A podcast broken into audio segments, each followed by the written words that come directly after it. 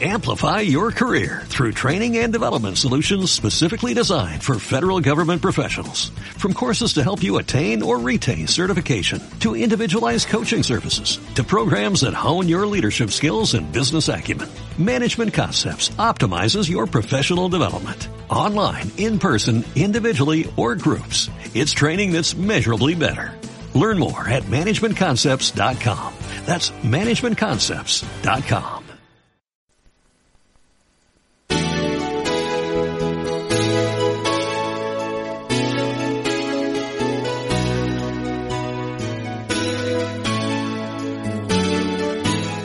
Mariposas moradas.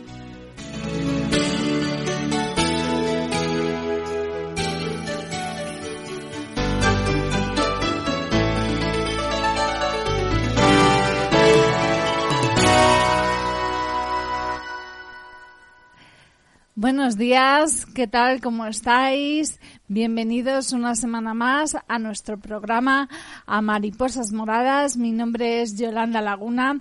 Ya sabéis que de la mano de la Asociación de Lupus y Autoinmunes de Castilla-La Mancha, Alman, a través de este programa damos visibilidad a los afectados del lupus, una enfermedad autoinmune crónica y sistémica que en España afecta a unas 100.000 personas y en Castilla-La Mancha son unas 2.000. Hoy vamos a abordar un tema de especial interés como es el dolor crónico. Es una clínica de las enfermedades autoinmunes y vamos a tratar de averiguar si hay margen de mejora ante esta clínica. Para ello contamos, como todas las semanas, con un facultativo invitado para que nos explique todas las cuestiones que nos plantean dudas. Y esta semana se trata del doctor Eduardo Martínez Litago, jefe de medicina interna del Hospital Santa Bárbara de Puerto Llano, en Ciudad Real, y a quien ya saludamos. Buenos días, doctor, bienvenido. Hola, buenos días, Yolanda. Encantado de, hablar con vosotros. Igualmente. Eh, doctor, explícanos, ¿qué es el dolor clínico, eh, crónico en las enfermedades autoinmunes? ¿Cómo lo podemos definir y quiénes son las personas que la sufren? Bueno, pues para empezar, eh, cuando hablamos eh, habitualmente de patología crónica, se habla de, de, una sintomatología que está establecida al menos más de tres, seis meses y, y, bueno, pues una constante en la vida del, del, paciente y cuando aparece una sintomatología de ese aspecto, pues se le, se le cataloga habitualmente de crónico. Son pacientes que, que conviven con, con afectaciones a, en, múltiples articulaciones y, y bueno, pues eh, conviven con, con esta sintomatología de mayor o menor gradua, graduación, pero que se mantiene la constante del dolor y en el lupus, pues eh, precisamente en las articulaciones, el dolor en las articulaciones es una clínica eh, muy presente en un número elevado de, eh, afectados. En España se estima que más de 9 millones de personas sufren dolor crónico, un 20% de la población eh, en España, de los cuales alrededor del 70% son mujeres y hasta el 70% son en el caso de los mayores de 65 años quienes sufren dolor crónico. Eh, estamos hablando sin duda de unas cifras elevadas. No sé si en el entorno de los países europeos de nuestro entorno eh, es similar, son similares las cifras. Bueno, yo creo que, que, el dolor es una constante, como estamos hablando, que, que, se mantiene porque bueno hay una serie de características en la población actual que, que también está haciendo que aumente la prevalencia del dolor. Eh, el aumento de la longevidad, eh, vivimos más años, uh -huh. eh, con vidas más activas, eh, la, el sobrepeso, eh, una, una, serie de características epidemiológicas que están haciendo que, que, prevalezca, que sea una de las, de las síntomas más constantes en las consultas de hoy en día de cualquier mm, médico que se dedique a la patología crónica, bien sea atención primaria, medicina interna, reumatología, traumatología, etcétera. El, el dolor es, es, una constante. Uh -huh. Creo que hay mucho sedentarismo, mucho, mucho sobrepeso, una gran longevidad, y bueno, si además tienes una afectación inflamatoria o bien en crisis eh, o, continua o, como el lupus o cualquiera de las afecciones eh, de, origen autoinmune que, aumenta un poco la, patología de, las articulaciones, pues esto hace que la prevalencia sea altísima. Yo, francamente, no te podría hablar de porcentajes porque se mezcla muchísimo la, patología de la propia enfermedad eh, de, origen autoinmune con, con, la artrosis, que es una de las de los de las enfermedades capitales que, afectan ahora mismo a la, población. Lo que está claro, Eduardo, es que esta dolencia eh, suele ser muy poco comprendida y muy difícil de diagnosticar. Eh, además puede generar depresión por ello y también afectar al entorno familiar del paciente.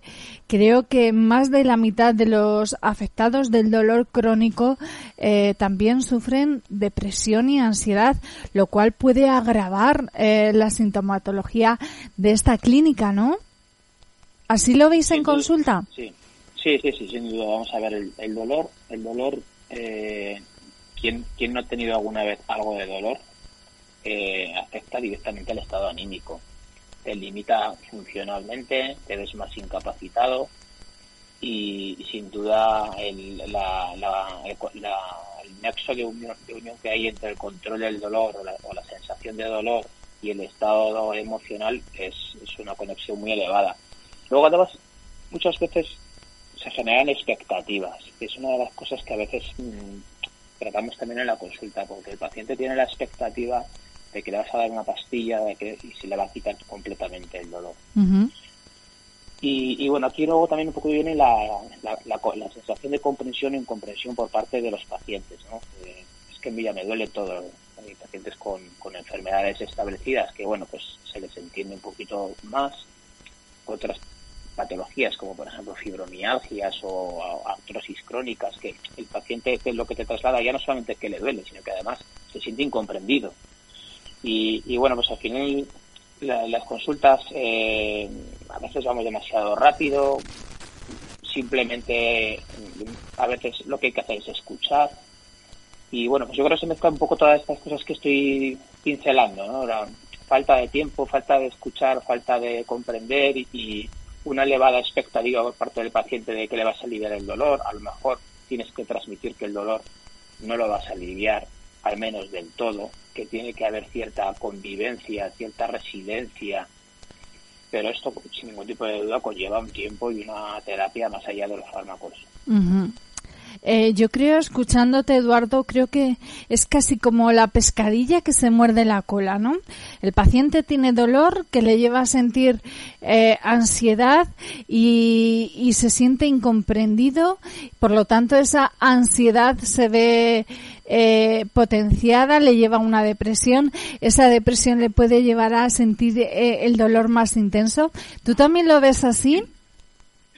Sin duda, sin duda, porque es, es, muy conocido que para las patologías crónicas, el dolor a las articulaciones, el entumecimiento, el, el, propio sedentarismo eh, es un factor que, que puede eh, aumentar en, algunos, en algunas ocasiones eh, la sensación del dolor articular. El propio sedentarismo por falta de bajo de ánimo, falta de motivación, te hace hacer menos actividad.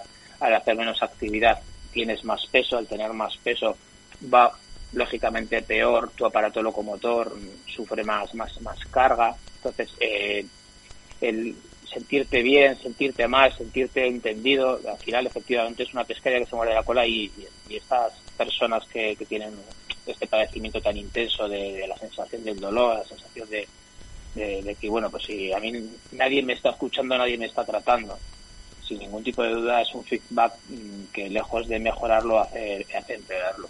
Un poquito más adelante de la entrevista vamos a ver un poquito qué consejos podemos dar para, para aliviar un poquito ese dolor crónico. Pero vamos a seguir con el cuestionario que tengo preparado y en lo que me he documentado he encontrado este dato y es que la Sociedad Española del Dolor asegura que más de la mitad de los que sufren dolor crónico no reciben el tratamiento adecuado. Y es que, claro, por lo visto el dolor crónico no tiene una cura específica. ¿Hay tratamientos para hacerlo más llevadero? No sé, parches antidolor, alguna terapia, pues, medicación. muchísimas terapias, muchísimos tratamientos. Ahí, bueno, está documentadísimo. Hay escalones de analgesia, hay medicación que se puede asociar. Pero yo creo que, que, casi todos los médicos que tratamos el dolor, archi, conocemos todas las herramientas, pero eh, creo que ahora mismo lo más complicado ya no solamente es tratar, sino a veces hay que tratar, ver la respuesta, ver la adherencia, ver los efectos secundarios, revisar. Y es lo que se denomina en, ocasiones ir titulando los fármacos. Cuando tú pones un fármaco hay diferentes dosis y hay que ir aumentando la dosis en función de la respuesta, en función de los efectos secundarios. En ocasiones tienes que asociar otros fármacos pero para esto tienes que dedicarle tiempo, tienes que tener la posibilidad de ver al paciente en poco tiempo, volver a, escucharlo, mm, educarlo. Yo creo que es ahí donde realmente encuentro carencias en el sistema. El sistema está cargadísimo de, medidas y de posibilidades de fármacos, pero el tiempo que hay que dedicarle a este paciente, creo que es ahí donde hay un área de mejora muy importante. ¿Qué tiempo se le debería dedicar al paciente con dolor crónico para que sea tratado y escuchado convenientemente? Bueno, lo que está claro es que las consultas que se hacen hoy en día, que en, atención primaria, pues me consta que son de, 10-15 minutos o, menos si me apuras, y, en especializada pues tenemos 20-25 eh, minutos. Pues, eh, a poco que quieras eh, hacer una, cuestionario, hablar, escuchar, eh, explorar, solicitar alguna prueba, prescribir algún fármaco, pues habitualmente el tiempo para escuchar o el tiempo para trasladar al paciente medidas dietéticas o, de higiene de, salud, pues al final estás muy limitado, pero quizás no es el problema en esta consulta, porque en esta consulta a lo mejor sí que puedes. El problema es la limitación que tienes para dar una cita de revisión a las dos, tres, cuatro semanas de poner un parche, como bien decías antes, cuando, cuando, sube, cuando subes de escalones eh, farmacológicos y empiezas a prescribir pues, opioides o, análogos, son fármacos que, es complejo prescribirlos y darle una revisión a los tres o a los seis meses. es una cosa que, que hay que hacer un seguimiento muy personalizado y ahora mismo la, la, prevalencia del dolor y las necesidades de tiempo son tan elevadas que el sistema, pues francamente, no, no lo puede hacer. no lo está haciendo correcto. ¿Crees que el dolor crónico podría haberse complementado con las escuelas de pacientes como por ejemplo hay en la Consejería de Sanidad de Castilla-La Mancha? Me consta que hay patologías como la diabetes, el cáncer de mama, esclerosis múltiple que tienen escuela de pacientes donde se proporciona eh, formación a pacientes en estas patologías que a su vez asesoran a pacientes que sufren estas enfermedades y vienen a suponer pues eso un complemento a la atención que reciben en consulta. ¿Crees que el dolor crónico sería una patología a la que se podría incluir en estos programas de escuela de pacientes? ¿O no? Sin, ningún, tipo de duda, cualquier eh, todo lo que has comentado, cualquier herramienta que, se, que se ponga en marcha, sin ningún tipo de duda, va, a beneficiar a, este grupo de pacientes. Eh, simplemente a sentirse comprendidos o sentirse escuchados o a, o a ver que otras personas pueden realizar una vida con esa, con esa sintomatología. En ocasiones, insisto, a veces se generan expectativas muy elevadas de, si yo con, con, dolor con dolor o con ciertas limitaciones no se puede vivir. Yo creo que en ocasiones hay que pelear porque se reduzca esa intensidad del dolor, pero también en otras ocasiones hay que pelear por convivir con una serie de enfermedades o sintomatologías y, y, salir adelante. En ocasiones, insisto, a veces me dan una pastilla y se me quita el dolor y ya no, a lo mejor te doy una pastilla, te doy un parche, te reduce el dolor, pero vas a tener que adaptarte un poco a esa situación. Y, y efectivamente, hablando con personas que tengan tu misma situación o, profesionales que no tienen por qué ser médicos, porque en ocasiones siempre esperamos una consulta del médico, pero como bien dices, una, una escuela de pacientes o, o, propias eh, eh, consultas de enfermería o personas que estén que estén eh, educadas y formadas en, este aspecto pues se puede hacer un apoyo dedicar más tiempo y más personalizado. Creo que falta un poquito de personalización en este en este mundo Ese tema también le vamos a tocar un poquito más adelante porque ha habido una jornada de la Consejería de Sanidad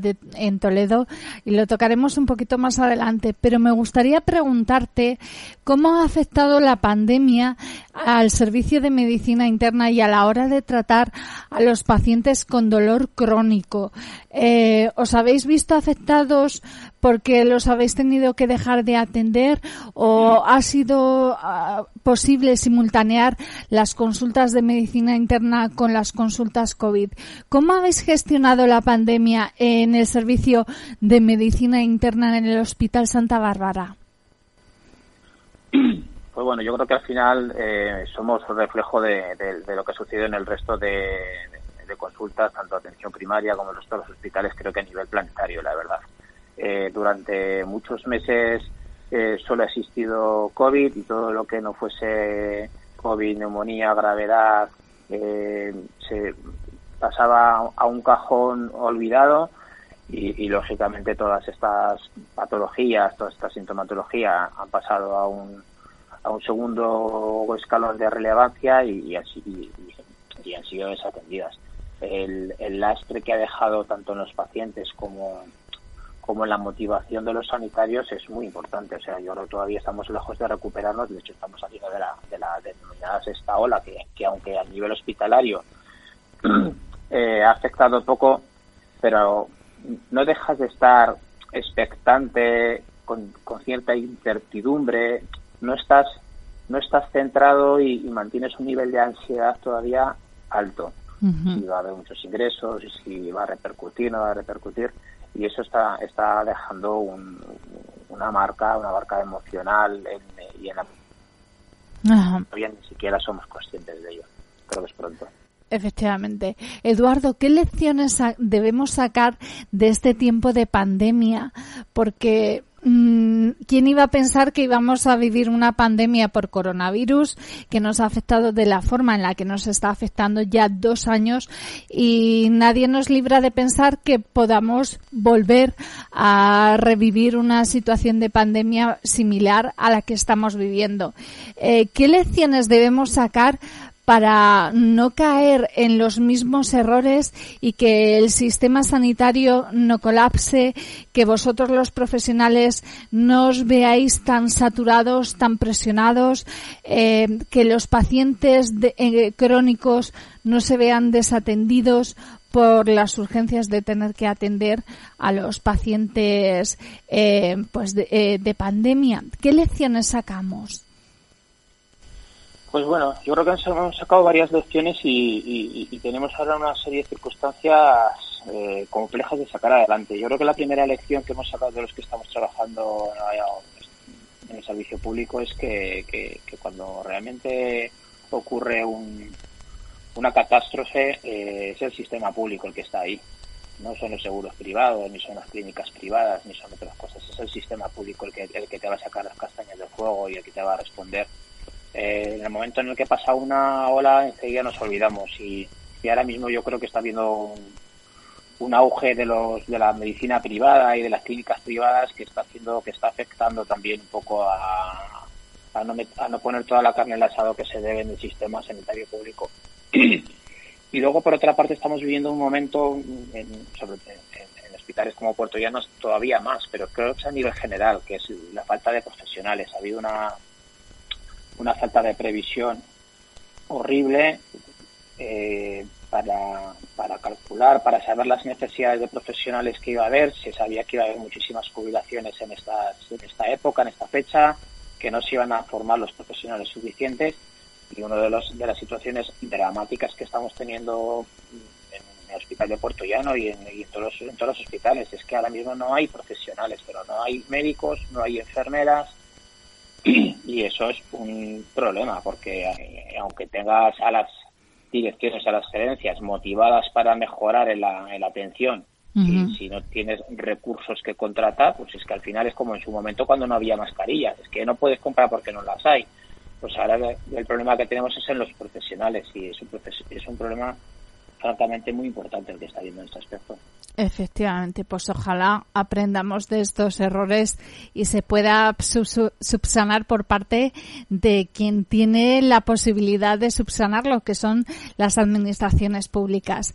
Eduardo, vamos a retomar el tema del dolor crónico tú has hablado de la humanización y precisamente la semana pasada la Asociación de Lupus y Autoinmunes de Castilla-La Mancha participó en Toledo en una jornada impartida por la Consejería de Sanidad bajo el título La humanización de la atención a la persona con dolor. Y allí se dijo la frase el paciente es la razón de ser del sistema sanitario y sus profesionales y debe ser tratado como un ser humano, no como una enfermedad. Eduardo, explícanos cómo debemos tratar al paciente que sufre dolor crónico para y cuáles son las necesidades humanas que tiene este paciente para sentirse realmente atendido.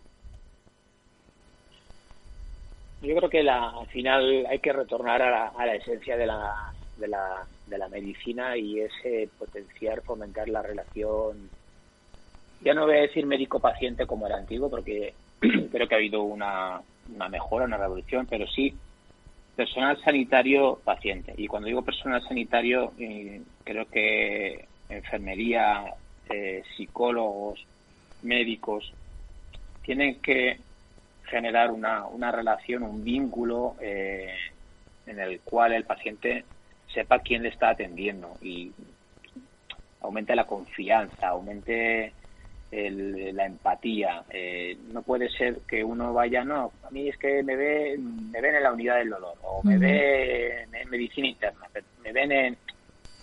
Habrá una persona que te ve. Ajá.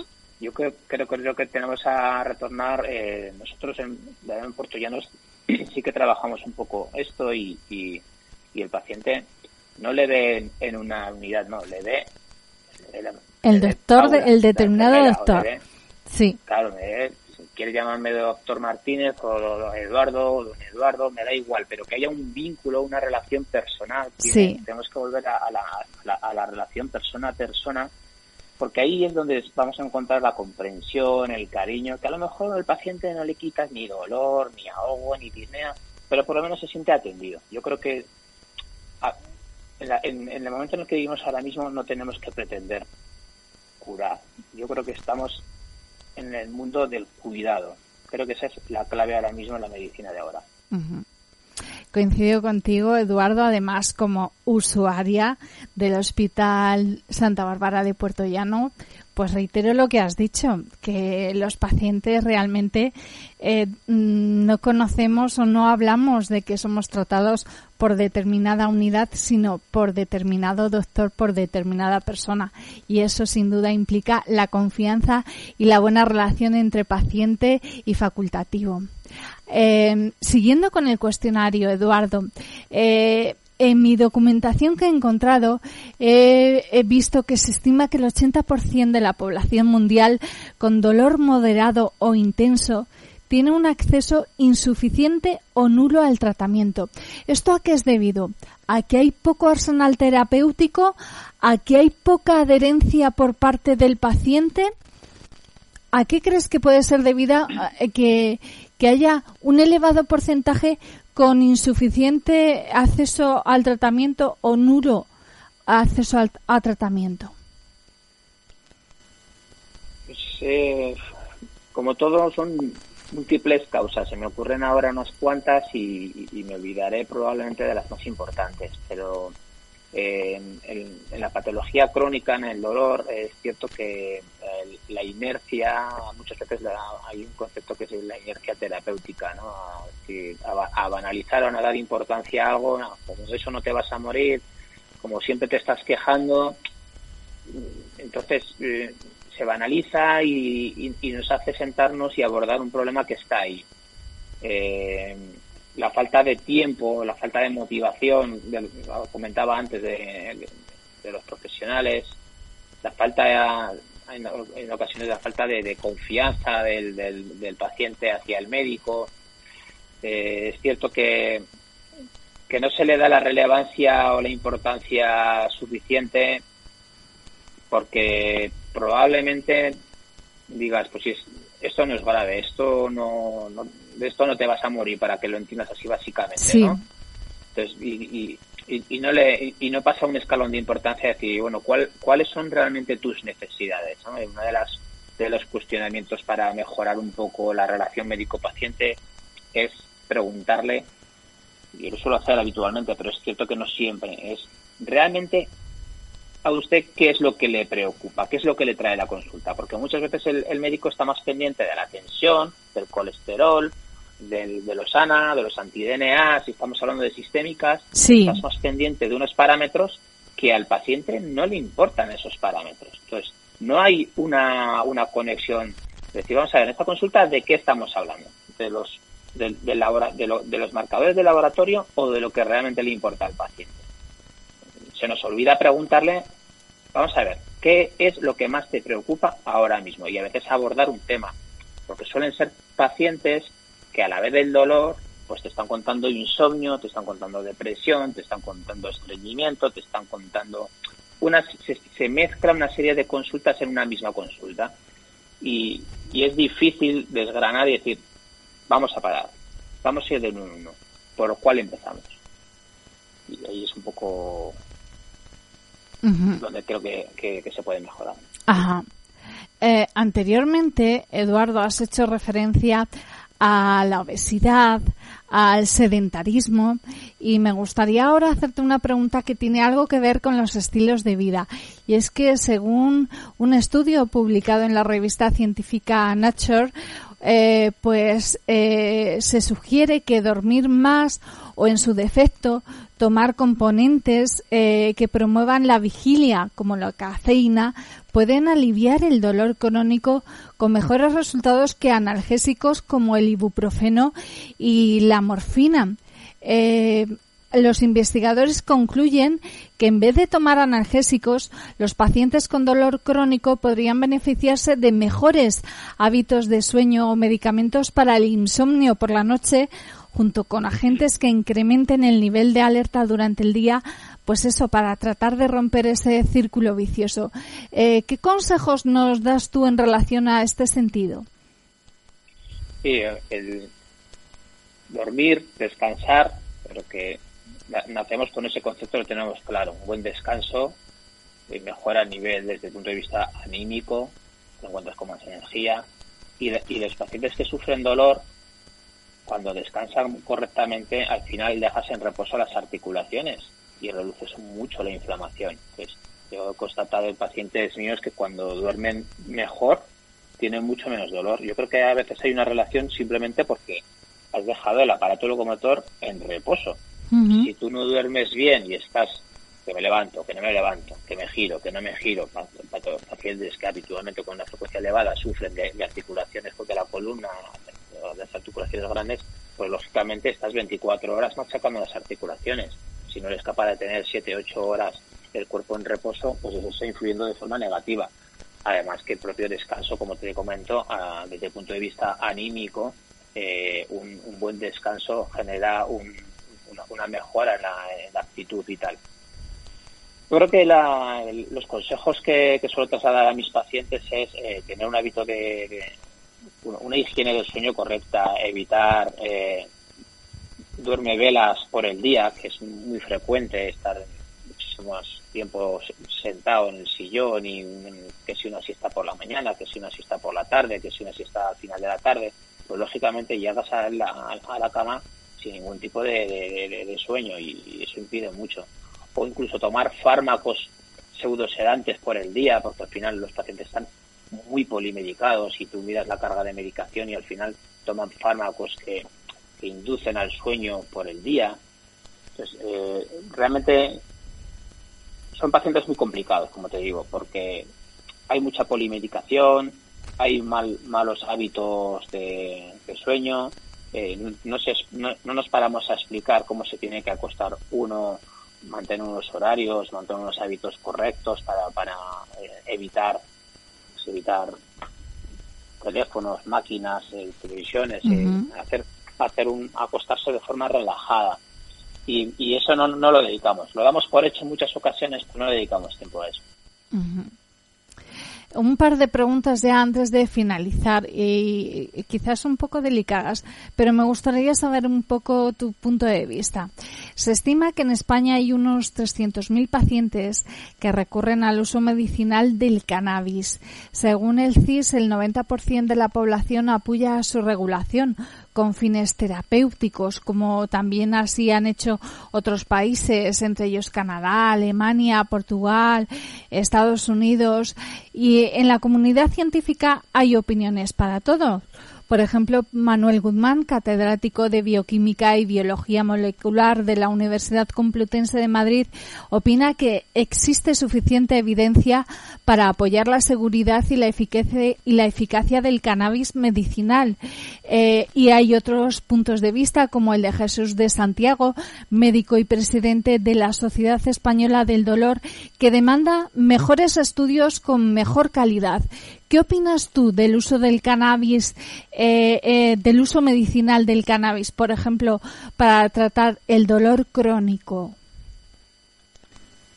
Pues la verdad es que efectivamente creo que hace falta un poco más de, evidencia científica, al menos un poco más riguroso que, lo que se ha mostrado hasta ahora. Eh, no me considero un experto en este tema. Eh, yo creo que no hay que cerrar la puerta a ningún tipo de herramienta y algo, un fármaco regulado y bajo supervisión de las agencias europeas estatales de medicamento siempre hay que hay que hay que estar expectantes a, a nuevas a, nuevas formas de tratar pero creo que falta un poco de evidencia un poquito más con ensayos de más rigor ¿vale? Luego también creo que hay un poco de, tabú todo lo que está relacionado con, el cannabis. Sí. Creo que es un poco absurdo porque realmente podría haber el mismo tabú con el tema de los opioides, que es otra, otra droga, por así decirlo, ¿no? Y, en cambio los opioides están establecidos y, están instaurados completamente. Entonces, creo que hay más tabú que realidad y creo que también falta un poco de, aceptación por la comunidad científica para, para, para aportar para generar ensayos y, pasar y pasar por los cauces, pues como han pasado todos los fármacos que hay ahora mismo en las escala del dolor. Muy interesante lo que has dicho porque precisamente en nuestro programa Mariposas Moradas hemos dedicado los dos últimos programas a hablar sobre ensayos clínicos y tú ahora has puesto luz sobre ello, la importancia que estaría en poner ensayos clínicos en este tipo de terapias.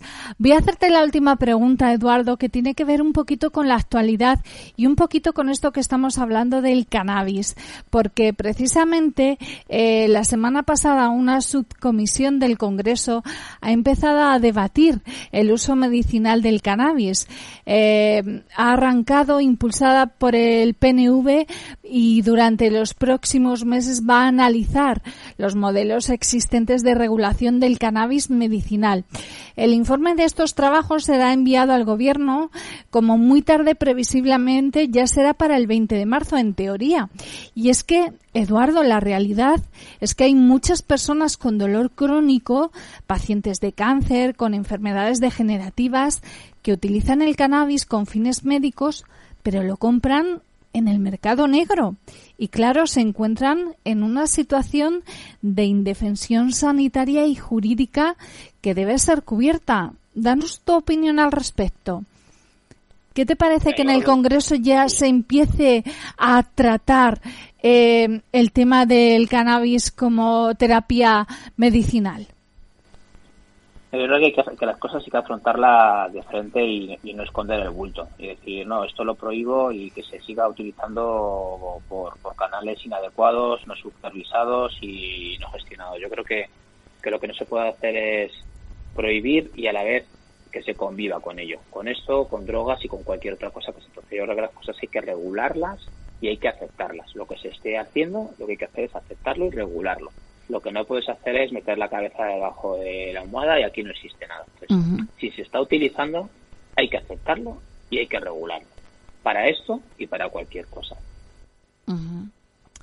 Pues Eduardo, ya no hay tiempo para más, ya se nos acaba el tiempo de programa por hoy. Aquí se acaba el programa, ha sido un placer y un honor contar contigo, Eduardo.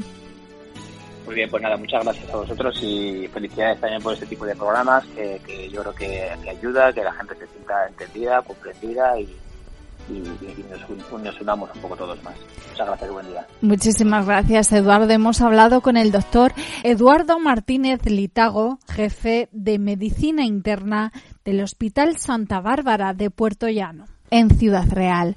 A ustedes, queridos radioyentes, agradecerles la atención, el apoyo y el interés que nos han prestado una semana más. Nos volvemos a encontrar la semana que viene aquí en Mariposas Moradas. Hasta entonces, sean muy felices.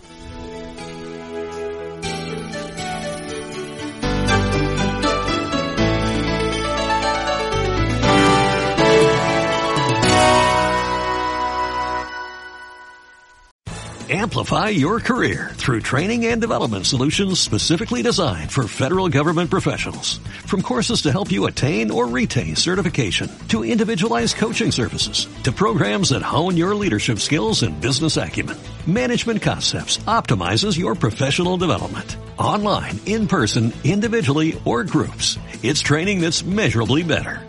Learn more at managementconcepts.com. That's managementconcepts.com.